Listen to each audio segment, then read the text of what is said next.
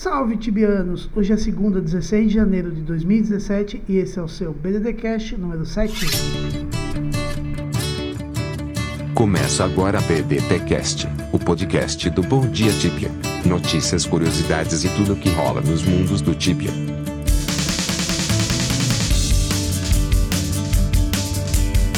Notícias.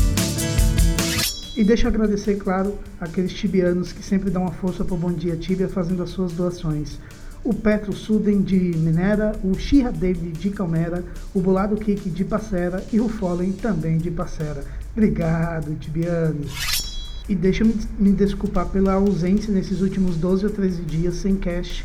E a gente estava fazendo alguns reparos no site e por isso a gente preferiu priorizar o site para continuar oferecendo conteúdo e a gente pausou o BDDcast essa semana, mas toda sexta-feira, episódio novo do BD, BDTcast, inclusive já na próxima sexta-feira agora, mais um novo episódio, que já está editado, irá ar na sexta-feira ali por volta das 10 da manhã, beleza? E o que é que vocês acharam das celebrações de 20 anos do Tibia? A cara, na real, é que eu achei que foi bem justa, principalmente se você comparar com o que já foi feito no passado, então não houve grandes transformações assim, mas eu acho que a nova quest é a quest dos dragões, The First Dragon, e os próprios itens que foram implementados foi uma coisa bem legal. A minha única queixa é com relação à, à modificação que foi feita nos itens para ser liberada para as pessoas. Por exemplo, o próprio Winged, Winged Helmet, que é um item muito antigo e que muitos jogadores veteranos sempre quis ter um e os caras deram uma carinha, escureceram, deram uma cara de item velho e colocaram lá. Olha, sinceramente eu achei que poderia ter mantido a, o próprio sprite lá, a própria aparência gráfica do item e você descobriria que era uma réplica se você desse look no item. Eu achei que seria mais justo com os jogadores e não enfeiar os itens como foi feito e, e colocar lá que está enferrujado e distribuir para a galera. Foi o caso do Ingrid Helmet, foi o caso do, da Bunny Sleepers, que é um item que muita gente também sempre desejou. E os caras tiveram a capacidade de enfeiar o item para disponibilizar como prêmio da task que você faz lá nas ilhas celebrativas. Eu achei que isso foi bem mancada, cara. Inclusive, se você é tibiano e ainda não teve oportunidade de fazer as quests ou as tasks, a gente preparou um, um tutorial ou um guia de como aproveitar absolutamente todos os recursos que foram implementados, especialmente para essa época celebrativa de 20 anos do Tibia. E o link eu vou deixar aqui nas notas do episódio, mas está lá no Bom Dia Tibia. Só dá uma olhada lá na, na, no guias que você vai uh, perceber que foi feito de forma muito detalhada, assim, então não tem como passar nada em branco. E a galera perguntando aí, se questionando se a Crash First Dragon que foi feita especialmente para celebrar os 20 anos do Tibia, vai continuar após o mês de, o mês de festa, né? o mês de festividade de janeiro. Cara, eu creio que sim, eu acho que vai continuar, inclusive alguns fansites já trazem essa informação de que vai continuar. O problema é, como é uma quest que exige muita gente, por exemplo, a sala do boss são 15 players, pelo menos. Então, é muito provável que as pessoas que já fizeram não vão voltar a fazer. Então, mesmo que a quest continue, vai ser muito difícil você conseguir se engajar em algum time para realizar essa quest depois de janeiro, porque todo mundo já vai ter feito. Então, fica a dica aí, aproveita para fazer logo. E seguindo essa toada aí de 20 anos de Tibia, a gente fez uma enquete no site perguntando: "E aí, o que você achou da comemoração dos 20 anos do Tibia?" E até agora, 67% dos votos indica que foi umas, que foi ótimo. Então a galera tá achando que foi legal. E tem dois votos também falando que foi péssima, ou seja, 33% dos votos achando que foi horrível, que foi uma comemoração ridícula. Provavelmente a galera descontente com, os, com o kick lag, que aliás continua desde o, desde o mês passado, né? Parece que a Cipsoft desistiu de vez de lutar contra os ataques de DOS.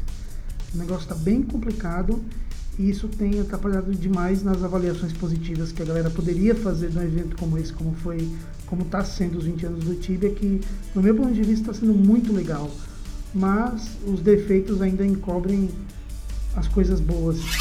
E você, Tibiano, já migrou para o cliente 11? Uh, ah, tem uma galera que ainda está utilizando a versão 10.99 e a gente preparou também um guia ajudando a configurar o cliente 11 de maneira que facilite a adaptação.